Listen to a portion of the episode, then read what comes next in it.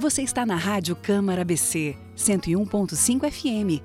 Começa agora Farol Criativo, o seu programa semanal da economia criativa de tudo um pouco sobre o universo da cultura e criatividade na cena de Balneário Camboriú. Eu sou Cissa Miller e vou estar com você semanalmente num programa independente produzido pelo BC Criativo e viabilizado pela Rádio Câmara BC, a primeira emissora legislativa do sul do país, com programação nacional e local e ênfase em notícias vinculadas ao legislativo, sessões, debates, além de música popular brasileira e clássicos internacionais. Um, dois, três, quatro, cinco, seis, sete, oito. Esse é o ritmo da dança. E é nele que hoje o Farol Criativo embarca para uma deliciosa conversa com ela, Adriana Alcântara, o ícone da dança em Balneário Camboriú. Uma pessoa que fez história sempre, sempre com muita simplicidade, com muita dedicação, com muito alongamento e também, claro, com muitos alunos, porque passaram milhares pelo seu estúdio de dança. Hoje estamos aqui no Adriana Alcântara Estúdio de Dança para conversar com ela. Seja bem-vinda ao Farol Criativo. Muito obrigado de estar aqui participando desse programa que traz a cultura, né, e a dança e todos esses segmentos artísticos da cidade tão em evidência, Cissa. Você, na verdade, é a nossa primeira bailarina, né? Nossa primeira professora de dança a ser entrevistada. Na verdade, eu tentei marcar essa entrevista há mais tempo, mas a agenda é bastante concorrida. Estou muito feliz de poder te entrevistar e dar uma visibilidade ao teu trabalho. Eu falo em milhares de pessoas formadas, eu não estou exagerando, né, Adriana? Sim, Cissa, são milhares de bailarinas, né, formados, profissionais também, né? Hoje em dia Grande parte do mercado da dança aqui da região passou pelo estúdio. Isso é um reconhecimento muito importante, saber que a gente é um celeiro criador, né, de bailarinos, de pessoas que querem seguir com a dança, com os estudos em arte. Então, assim, é, é muito importante, né? Essa formação de, de pessoas para o mercado de trabalho também é uma meta da escola, né, do estúdio de dança Adriana Alcântara acaba sendo realmente uma missão. Você também comentava comigo até um pouquinho antes de que a dança é uma terapêutica. Algumas pessoas procuram o estúdio por isso? Olha, a gente com essa questão toda pandêmica, a gente viu as pessoas precisarem muito de elementos que ajudem elas a continuarem é, com a parte mental saudável, né? E a arte, né, em si, seja ela dança, teatro, música, ela é muito importante nesse processo. Então, assim, a gente tem hoje uma indicação muito grande de psicólogos, psicoterapeutas, indicando a prática da dança como atividade física para resgate, resgate da mulher mulher, resgate da pessoa, resgate, né? Porque a dança não, a gente não pode ficar num universo totalmente feminino, porque a gente sabe que a dança é para todos, mas assim, é, é um resgate, né? Desse equilíbrio que a pessoa possa fazer numa prática de atividade física. Vamos falar da tua história, né, Adriana? Com quantos anos você começou a dançar e como foi esse processo? Desde quando você se vê como uma bailarina?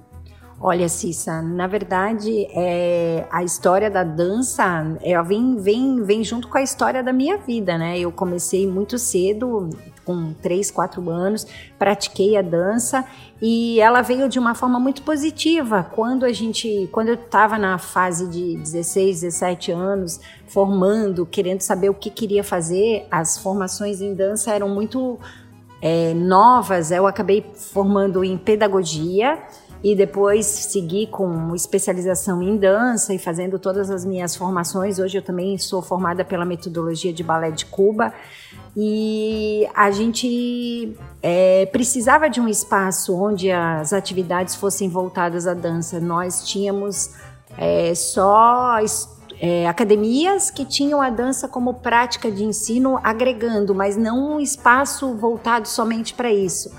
E eu comecei muito jovem, é, com 23 anos, 22 anos, eu montei o estúdio é, e fui aprendendo a ser empreendedora, aprendendo a ser administradora, e o resultado veio de uma equipe familiar e de pessoas que me ajudaram muito. Eu acho que a gente vem com o crescimento cultural da cidade é, fomos aprendendo e eu fui buscando fora do país, dentro do país. Eu sempre fui uma pessoa que é, fui atrás de muitos objetivos. Trabalhar com dança e com cultura hoje não é fácil. Imagina há muitos tempo, muito tempo atrás. A escola, o ano que vem, vai fazer 30 anos 30 anos de história. Eu acho que é um, um marco muito importante para a dança da cidade, para a escola.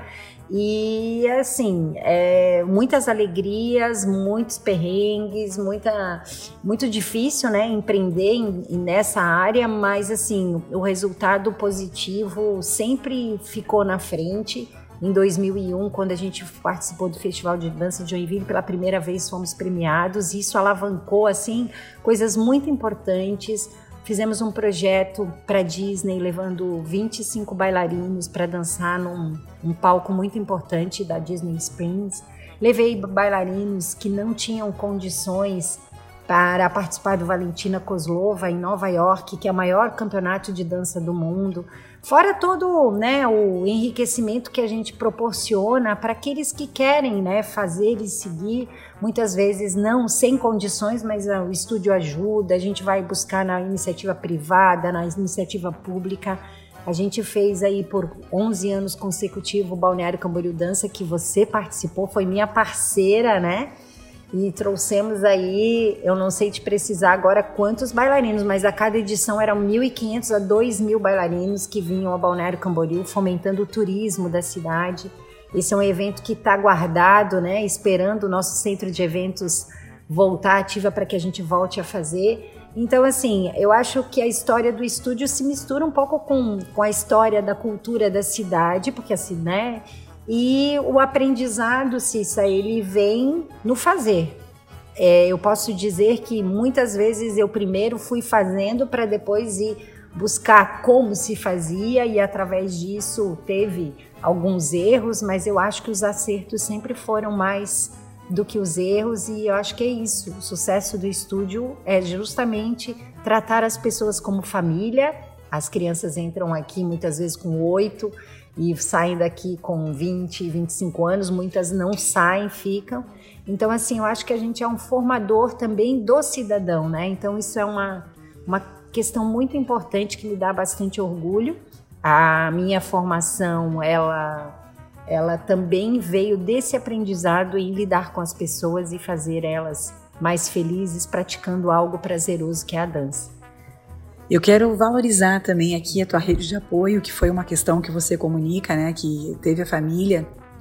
Eu não consigo não lembrar da tua mãe, da dona Marli, Sim. uma pessoa muito presente no estúdio, e teu pai também, enfim, tuas irmãs. Sim é, é, importante que a gente valorize né, é, esse, esse, esse laço familiar, esse, essa rede de apoio, porque isso deu uma cara muito familiar também ao estúdio. Acho que quantas pessoas conheceram aqui, é, é seus até seus namorados, seus, enfim, tem toda um, uma história familiar, é um, é um papel social que o estúdio ocupa, com certeza. Sim, é, na verdade eu venho falando que às vezes mães, né, uma, uma, uma bem peculiar isso, mas a mãe fala, ah, Adriana, conversa com ela, para que ela se alimente direito, para que ela, sabe? Então, assim, você se sente fazendo parte da família da vida dessas pessoas que praticam, porque elas transmitem um amor e uma verdade muito grande naquilo que elas estão fazendo e a importância que elas dão a isso faz com que você também se sinta importante na vida das pessoas. Por isso que eu digo, é, e isso eu acho que vem desse, desse empreendimento familiar que a gente tem aqui. Eu acho que eu só cheguei aonde eu cheguei em virtude da minha família, né, de todo o apoio que eu tive. Então, assim, é, eu acho que a dança é isso. Você faz parte de algo que te abraça como família, porque é o toque, é o correção, é tudo. Então, assim, ela traz uma, uma questão muito importante que é a socialização. Então, assim, é, eu acho que é de família para as outras famílias. Eu acho que essa é, é a verdadeira história da nossa escola, né? Uma, uma, uma escola que se formou dentro da minha casa e que forma né, pessoas e agrega para as outras famílias que são os moradores da cidade de Balneário Camboriú. É impossível não reconhecer o amor, o amor familiar e o amor à profissão. Porque vamos lá, vamos remontar aqui a década de 90 né? Pensar na tua juventude, pensar naquele momento da, da, da, da decisão da profissão, é, né? o acolhimento da tua ideia, né? Quantas vezes a família é, vê que a filha tem talento, o filho tem talento, mas às vezes não, não tem a coragem, digamos, de estimular que ele se torne um profissional naquela área. E aqui houve um acolhimento todo nesse sentido, né? Te estimulando a fazer, e acho que começou até na garagem da tua mãe, não foi assim? Sim, foi isso mesmo. Então, assim, eu lembro do meu pai, meu pai era bancário, então ele era, né, visionário. Só que ele falava, minha filha, eu não vou conseguir abrir um banco depois que eu me aposentar. Então, acho que isso foi dando. E assim, ó, muito importante, porque na época, Cissa, é, até somos companheiras de pedagogia, né? Fizemos um, um, uma parte da faculdade junto é, ele é, me incentivar a fazer isso, sendo que todas as outras pessoas em volta não, ela vai fazer direito, ela vai fazer, ela vai buscar outras alternativas, leva a dança como paralelo, mas o quanto é importante você é, incentivar algo que seja importante, porque a pessoa vai fazer com qualidade, amor e vai dar certo, porque eu acho que o, o trabalho a gente vê hoje essas questões né, das, das, dos adolescentes com 16, 17 anos, muitas vezes entrando em faculdades e fazendo aquilo que eles nem estão querendo muito fazer, mas incentivado pela família. Por isso que é muito importante nesse momento o respeito e o carinho e o acolhimento. Eu acho que é, isso dá segurança. Eu acho que a, a palavra-chave para você dar para o seu filho é segurança naquela decisão que ele vai tomar. Então, assim, eu me senti totalmente segura porque eles abraçaram a ideia comigo e foram junto. E eu acho que só deu certo pela essa questão familiar mesmo, de você sentir que você estava fazendo aquilo e, olha, minha filha, não deu certo, a gente está aqui, deu certo, a gente está junto. E eu acho que isso é muito importante, né? Então, isso sirva assim de exemplo e de é, atento a todas as famílias para que você sempre apoie, esteja perto né, das decisões dos seus filhos para que isso seja próspero, né? Fantástico. E aqui, é, quero até fazer um retrato aqui dessa, dessa desse ambiente estimulante, né, para a dança, desse acolhimento da ideia, desse, desse estímulo, dessa, esse incentivo e esse apoio, além de, lógico, ceder um pedaço da casa para que tu começasse as atividades eu também vi as tuas irmãs trazendo os próprios filhos para dançar. E hoje você tem um, digamos, sobrenome muito relacionado a essa arte e eu vejo que tem frutos bem positivos. Claro, a tua filha nem fala, né? Mas, mas até os teus sobrinhos, se quiser até comentar, porque eles passaram pelo estúdio e se desenvolveram e até em outras modalidades, né? Você Poderia até comentar? Sim, Cissa, eu acho que a família é, foi incentivada e eu fico muito feliz, né? Nesse celeiro de artistas, o Fernando, ele é um artista né, que de múltiplas funções, ele faz um trabalho dentro da dança contemporânea reconhecido estadualmente, nacionalmente, é uma pessoa que ele, ele, ele, ele flutua entre a dança, a música, então assim, teatro, assim, teatro é, é muito importante. O Juliano que estava fora do país, agora retornou. Ele é foi na Argentina? Ficou na Argentina, estava no conservatório em Portugal devido à pandemia e também a esposa engravidou, eles retornaram. Mas é um profissional incrível que está aqui agora atuando na minha escola. Eu estou muito feliz, mas assim, são, são pessoas que da minha própria família que também escolheram a minha profissão. Então, de certa forma, eu me sinto honrada em poder saber que o que eu escolhi já gerou mais frutos, e isso é uma coisa que entra na corrente sanguínea, a arte, a dança, né? E a gente não consegue viver sem e é uma entrega, né, Cissa? Eu digo que tudo hoje na vida é uma entrega, só que o artista ele não consegue ir para casa e desligar a chavinha e, e dormir. A gente está é sempre em, em, processo criativo, sempre pensando. Então, assim, assim são todos, né? Mas a arte é muito assim, você não consegue é, ir é, findar Você sempre está num processo criativo, você sempre está ali. E se você ter na família pessoas ligadas a isso, isso vira uma, uma entrega, um, né, um caminho. Ah, não, eu, eu vou desligar e não vou falar disso. Não, não tem como. Você já se você sempre está pensando num projeto, numa, num festival, numa performance, em alguma coisa. Então, assim, é uma entrega muito grande, por isso que tem que ser com muito amor. Muito amor, porque é uma vida dedicada, muitas vezes a, a questão financeira, o artista é muito ingrato com ele, né? Ele sempre acha que ele pode fazer tudo sem cobrar, ou, né? Então, assim, e muitas pessoas, eu vejo isso e a gente luta por isso, é, ah, e você tem alguém aí para dançar para mim? Como se isso não exigisse horas de trabalho, horas de dedicação. Então, assim, né? Esse é o recado que fica para todo mundo, né? Que, que pensa quando vai chamar um artista, não, não, não pense em não remunerar, porque isso é uma questão chave, sabe? Eu sei, a gente participa. Eu sou uma pessoa que sempre fui aberta a muitas ações sociais há 20 anos arrecadando alimento, doação, tudo. A gente faz o que pode e a gente agradece demais aos pais, às famílias que passaram pelo estúdio, que também abraçaram essas causas de sempre estar transformando o ato artístico num ato de doação, né, a quem precisa.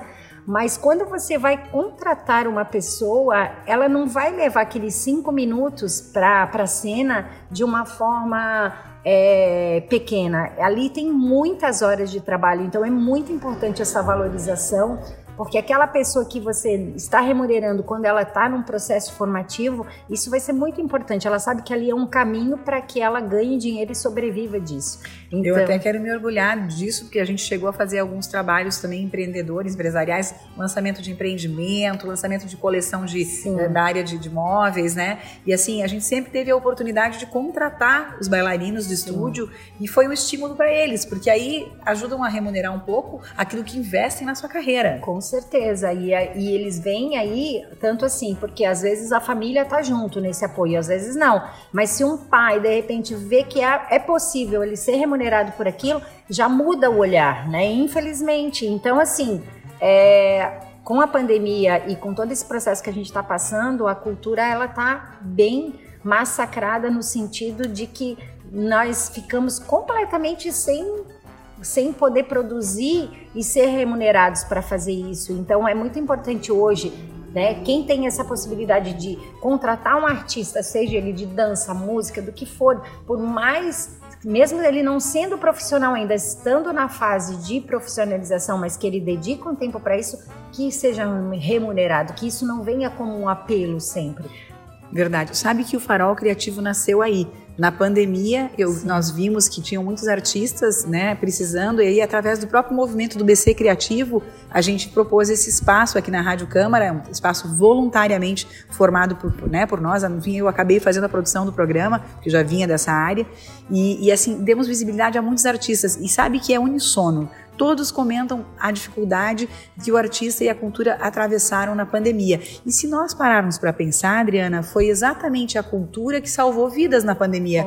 Nós estávamos num processo de grande ansiedade, muitos medos, e através da arte e da cultura a gente trouxe uma certa leveza e até um, um certo é, uma qualidade de vida para as pessoas, né? Através dos, dos, da internet, muitas vezes, né? Uhum. YouTube, enfim. Vocês chegaram a fazer algum projeto online na época? Época? Olha, Cissa, eu fiz. É, nós fizemos três eventos online, mas o que mais, assim, eu me deixa até arrepiado foi um, um projeto que chama Dançando por Balneário Camboriú, que a gente estreou em julho do ano passado. É, eu comprei essa ideia junto com os pais e os alunos. Nós fomos a 20 pontos turísticos da cidade e isso foi impressionante o que o resultado que a gente teve, os pais assistindo e chorando.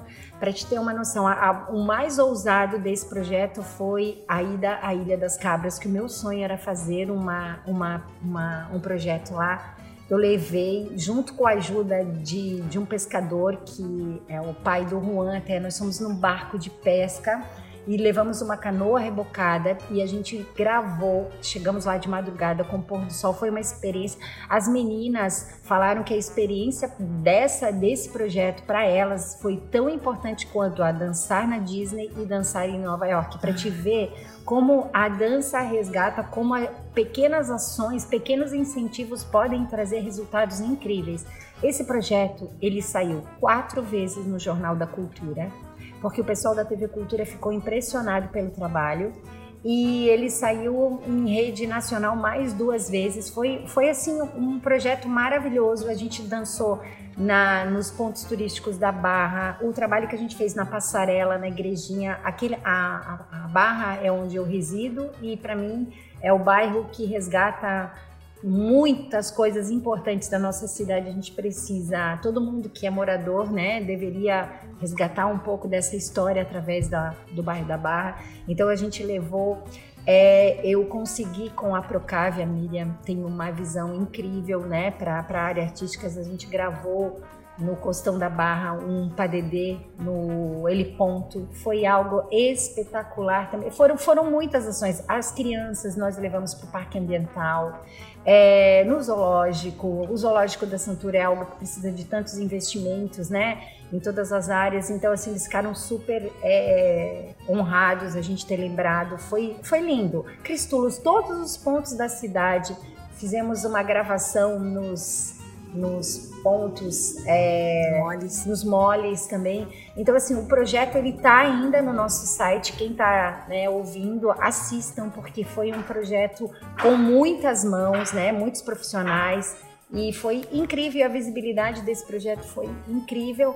E é só acessar o adrianaalcantara.com.br, é, né? Isso. E então assim, esse foi um projeto que para mim era uma uma honra e devolver para a cidade que praticamente me acolheu, que cede o meu, né, a comunidade me ajudou a criar tantos talentos, então eu queria homenagear a cidade e a gente passou aí no, né, no dia na, em julho, na verdade, no aniversário do município esse projeto para a comunidade e foi muito bem aceito. Maravilha. Foi incrível, Mara... foi incrível mesmo. Eu, eu lembro, eu lembro, eu, eu fui impactada e fiquei emocionadíssima, assim, fiquei orgulhosa de saber que Balneário Camboriú tinha né, um projeto como esse dando, dando uma visibilidade ao que nós temos de mais belo, as pessoas uhum. e os nossos pontos turísticos. Sim. Porque a cidade vazia, como nós vimos, sem uma pessoa andando na rua, Sim. com toda aquela tristeza e o medo da, né, da perda das pessoas, enfim, foi tão duro para todos nós. Então a dança ela veio e trouxe esse, é como se ela trouxesse uma nova, um novo ar, uma nova aura para a cidade. É, a gente termina o espetáculo com a coreografia Cura, Sim. que testamos aí todos os bailarinos e essa essa coreografia ela foi gravada sem máscaras, porque estava só o pessoal do mais avançado e ali a gente tinha total certeza que não tinha problema. E essa e a gente termina esse espetáculo com a cura e aí a gente termina ele aqui na Praia Central, frente para a ilha. Emblemático. É, foi foi um projeto muito difícil, né? Assim de realizar, porque a gente foram não é igual a apresentar, era cada gravação levava de quatro a cinco horas mas a gente teve muito apoio dos pais, de todos os alunos, de todo mundo que abraçou o projeto. A gente teve apoios da iniciativa privada também, a própria prefeitura abriu a porta para o projeto. Então, assim, foi muito, muito, muito interessante e eu fiquei muito feliz em poder realizar isso. Eu acho que isso fica para o arquivo da cidade. Com certeza, fica para a história é. da nossa cidade, Adriana. Sim. Eu quero comentar também aqui é, com relação aos festivais, que a gente já lógico, falaste que ano que vem serão 30 anos, mas já remontam tantos festivais. Eu quero que tu faça um resgate breve da história, porque teve alguns que você fez na raça e na coragem, teve a experiência também de ter incentivo da cultura com leis como, por exemplo, a Rouanet. Enfim, faz um apanhado aí uh, e pontua pra gente o teu primeiro festival, como foi, onde foi e o que, que você vê como, assim, marcos históricos e, e do, do, desse envolvimento. Você fala de 1.500 bailarinos, por exemplo, participando, tem premiação, tem reconhecimento, tem jurados. Como é que é organizar tudo isso, né? Olha, Cissa, é, quando eu fiz a primeira edição do Balneário Camboriú Dança, fizemos, não tínhamos aonde fazer na cidade. O que, que eu fiz? Eu fiz uma reunião de pais, eu nunca vou me esquecer, e a gente realizou ele no Teatro Marius House. Isso. Então, isso foi uma ousadia enorme. Muitas pessoas da sociedade queriam conhecer aquele espaço, mas não tinham coragem. Olha só que, que ponto que era, né? Que a gente foi buscar, a gente levou todo mundo lá para dentro, foi incrível, assim. E depois, com o passar do tempo, a gente foi para ginásio, multi-eventos, até chegar na Santur. Então, assim, um marco grande foi a ida para fazer um evento dentro desse espaço, que era um espaço né, bastante polêmico, polêmico da cidade, né? Quem é? Então assim, e depois levar ele para um ginásio, onde no ginásio se a gente tinha que contratar. Na Acústica verdade, já. Na verdade, não sobrava absolutamente nada financeiramente. Muita gente acha que ah, ela ganha horrores com eventos, só quem faz evento para saber. A gente eu empatava porque eu desde o primeiro evento eu trazia jurados in, de renome nacional, nunca a gente trouxe pouco, a gente sempre fez no, no máximo da qualidade. E aí esses eventos eles se pagavam, a gente não tinha prejuízo, mas o mais importante era a gente realizar, era, era a questão do, do amor, de fazer mesmo, de formação de plateia, que eu acho que essa é uma, uma questão muito importante que precisa ser trabalhada na cidade. A gente vê uma formação de plateia para eventos, para baladas, mas a gente precisa ver essa formação de pra plateia para cultura, fome, fome. Eu vejo eventos maravilhosos acontecendo na cidade e a plateia é escassa. Exato. Então, é assim, às vezes as pessoas reclamam, mas elas não valorizam coisas que existem na cidade, né? Então, assim, esse marco do Teatro Maris House, a primeira edição que foi feita com a Lei de Incentivo à Cultura Estadual, que a gente foi um dos uma, uma das primeiras pessoas que conseguiu esse, esse incentivo cultural aqui para a cidade de Balneário Camboriú num projeto cultural. Foi muito importante na Santur.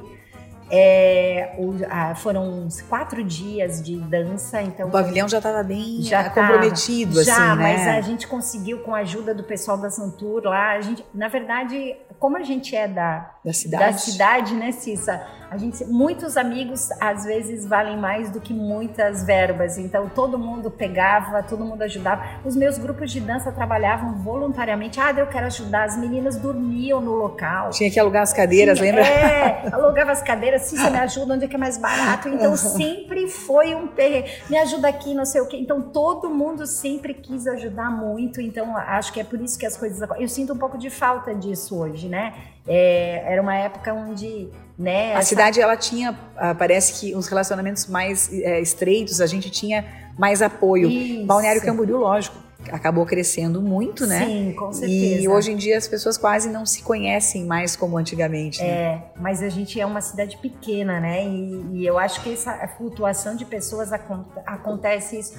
Mas assim a gente tem outros benefícios muito importantes desse crescimento que a gente sabe mas essa ajuda, né, de, de, de, de um, um, ajudar o outro de forma sem pensar, como a gente ainda continua fazendo, né, Cissa? Eu faço, você faz, várias pessoas fazem.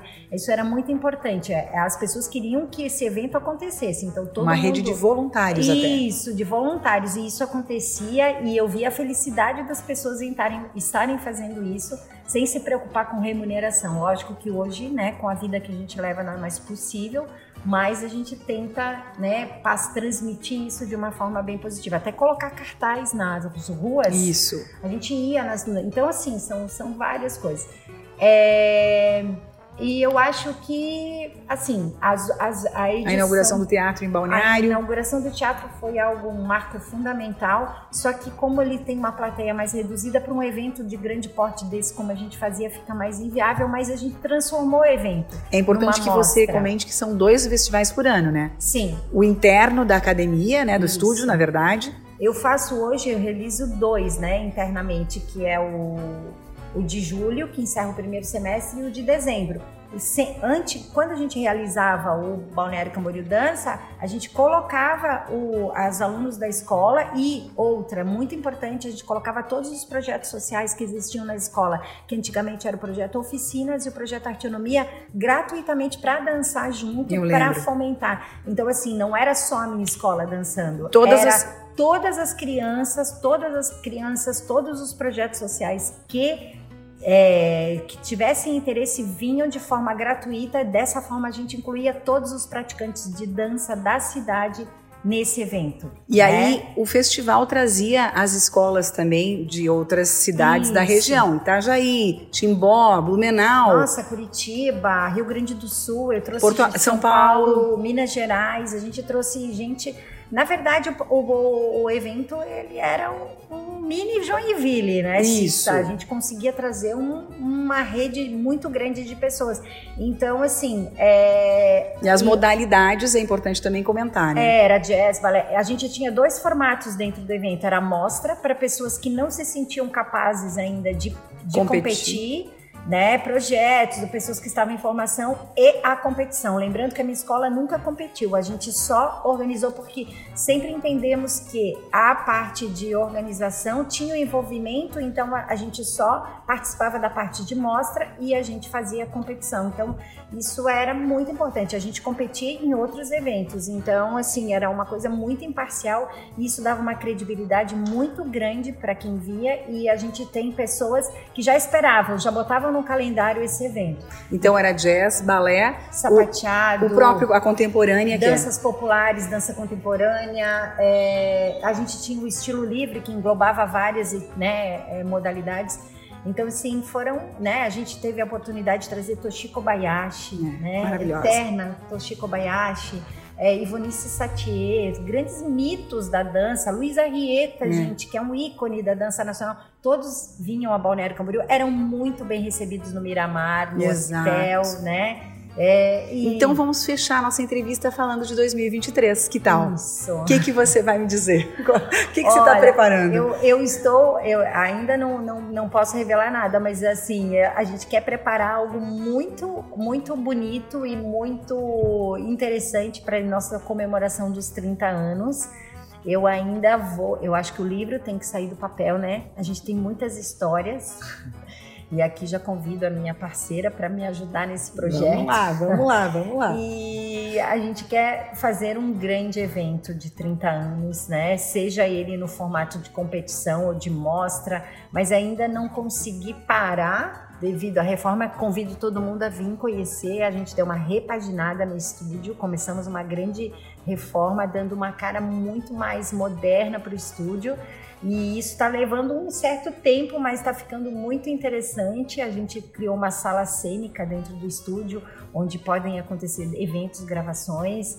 É, são investimentos né, que a gente está fazendo com o nosso trabalho, com a, né, e a gente quer que prospere, que as pessoas tenham cada vez mais qualidade na prática da dança. A sala cênica ficou a nível dos grandes é, estúdios de dança do Brasil. Então, tá, a gente quer deixar aqui o convite para todo mundo vir aqui conhecer. E esse 30 anos vai ser muito especial e eu tô guardando ainda em segredinho, mas logo, logo vamos estar divulgando. Quero que você me ajude a estar tá pensando como que a gente vai começar essas comemorações dos 30 anos do estúdio. O Farol Criativo tem muito orgulho, Adriana, e eu pessoalmente ainda mais, tá? De estar tá te entrevistando, tá dando visibilidade ao teu trabalho, tu merece, tu merece todo o apoio, todo o reconhecimento da nossa cidade.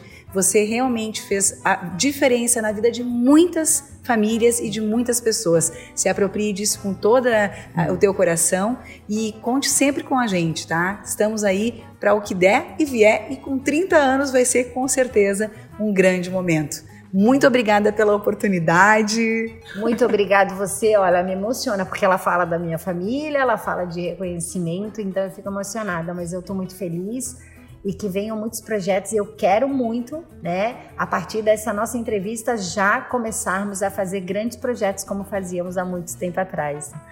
Muito obrigado a todos. Você ouviu o Farol Criativo, programa semanal aos sábados às 10h30, com reprise nos domingos às 14 horas. Caso desejar ouvir este e outros episódios no Spotify Farol Criativo, siga-nos nas redes sociais, Instagram e Facebook.